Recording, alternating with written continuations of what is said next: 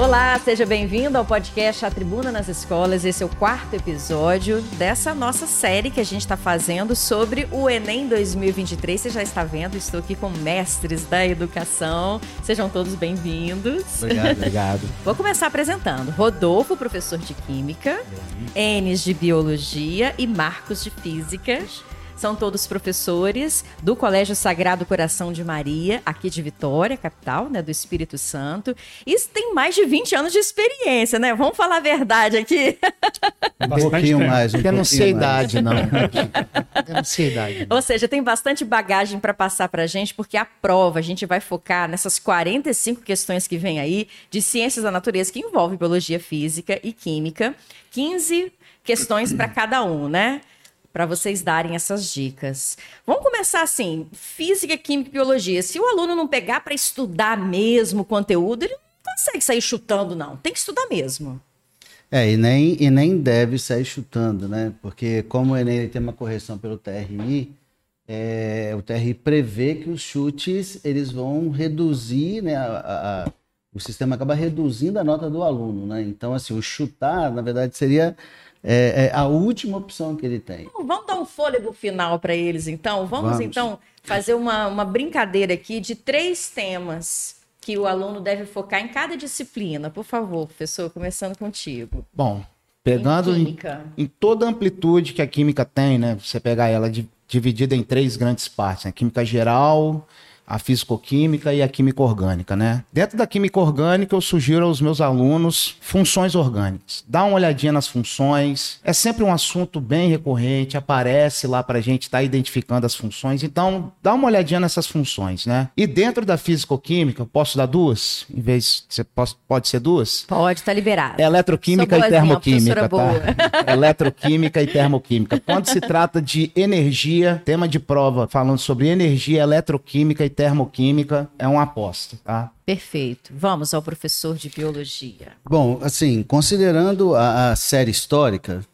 assim, é sem sombra de dúvida o, o tema, a, a temática 1 é ecologia. Ecologia é um assunto tranquilo, é um assunto fácil, é um assunto que é, é rápido de revisar, é um assunto que é do dia a dia, que é contexto, e, e eu ouso dizer assim que vai levar, se não metade, quase metade das questões de biologia vai para ecologia. Aproveitando fazer uma pausa e fazer uma pergunta, né? A pandemia teve aí, as vacinas, né, foram muito importantes, ainda são. Essa questão de vacina também deve entrar?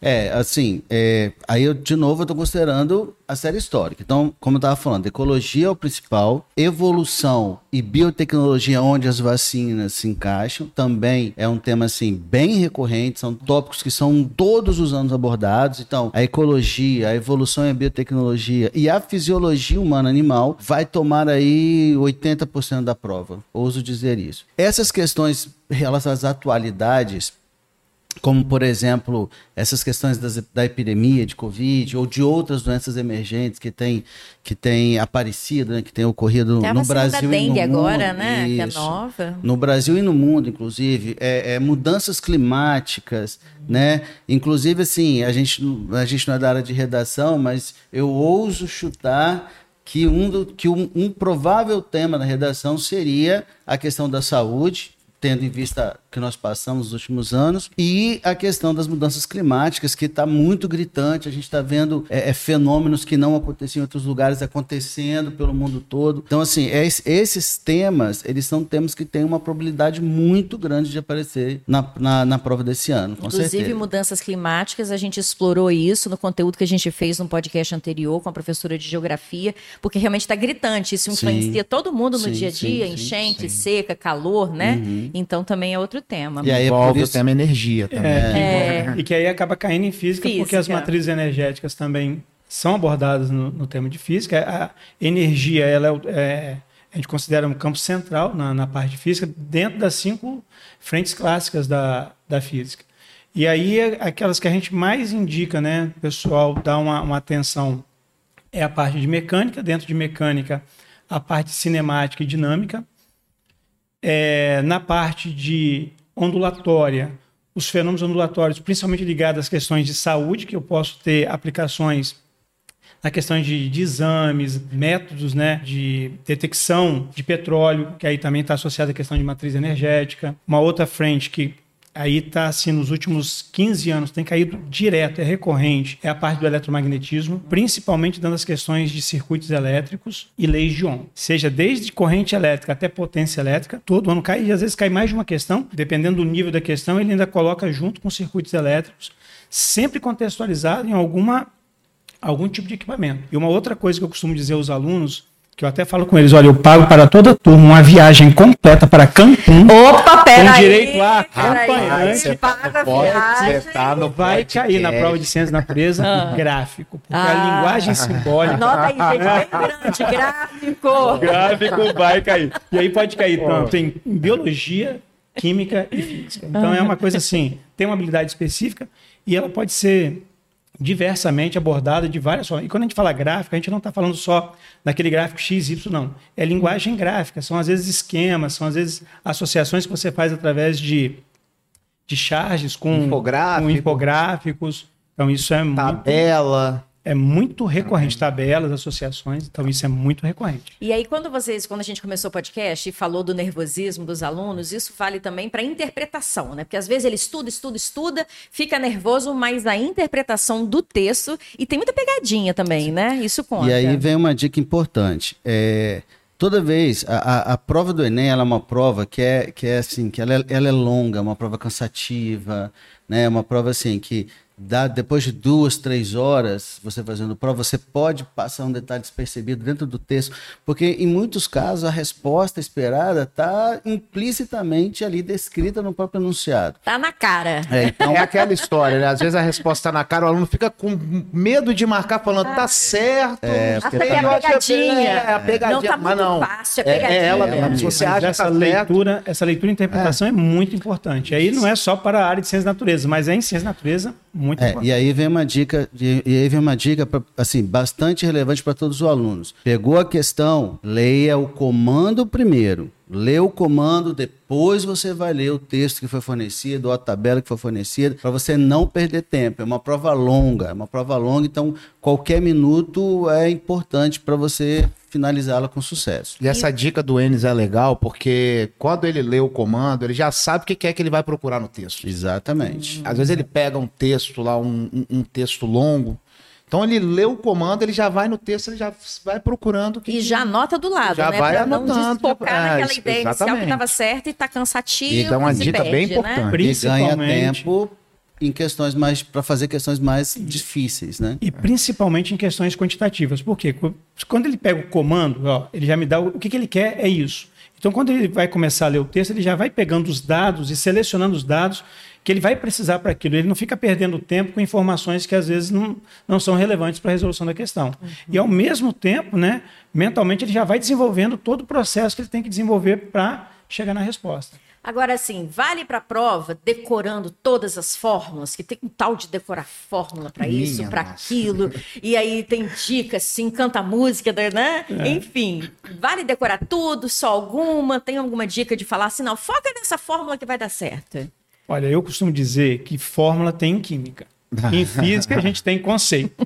né? Então, por exemplo, quando a gente fala assim, Nossa, que chique! É, é, tem conceito, Porque, não por tem exemplo, começar a discutir. Chique!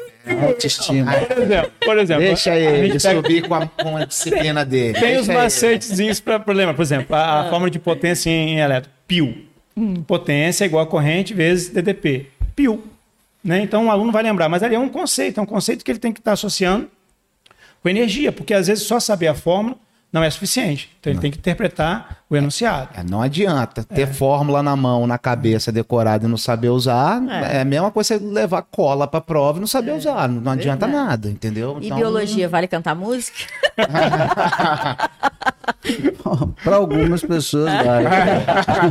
Você faz o quê para ajudar os não alunos a decorar? Não tem musiquinha, hábito, não? Não, não. Poxa. musiquinha, não. Não tenho esse dom Não aqui. deu certo, gente. Fórmula, Não, ainda bem que musiquinha, eu não sou colou professor. com ele.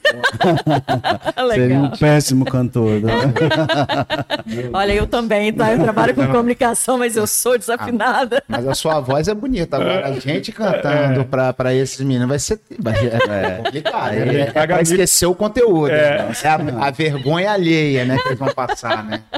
Coitados. Tá gente, muito bom. Eu acho que no geral, né, a gente não tem como dar todas as dicas. Estamos na reta final, a prova está muito próxima, né? Mais alguma mensagem importante para esse Olha, candidato? é, o que eu queria falar para vocês, alunos, é, de forma geral, assim, acredita no que a gente está falando.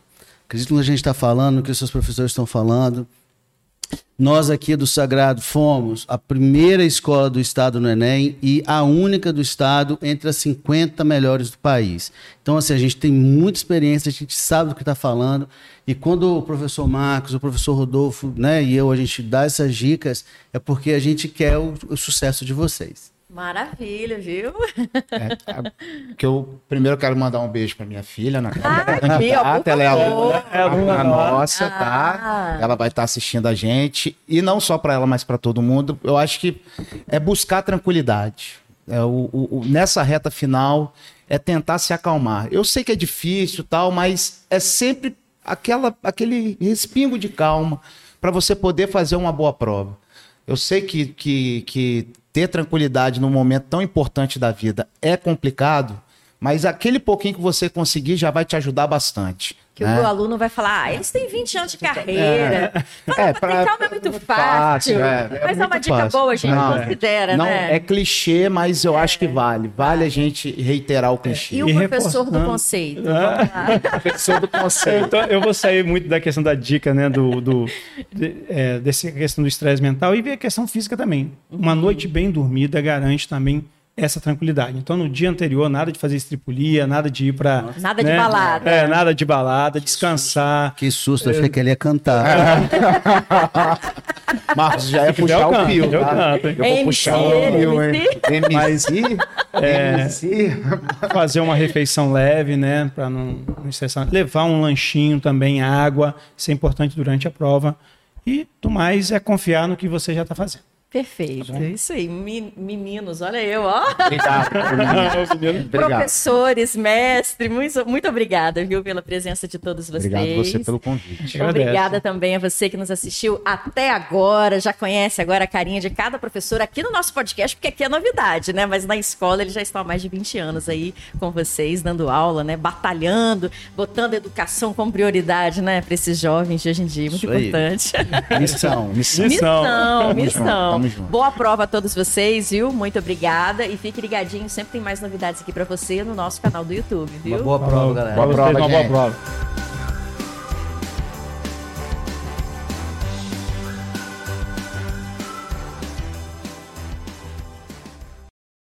Vamos lá. A força elétrica é K, que é sobre D2. A força elétrica K, que que é sobre D2. A força elétrica é K, que que é sobre D2. Sobre D2. Ah,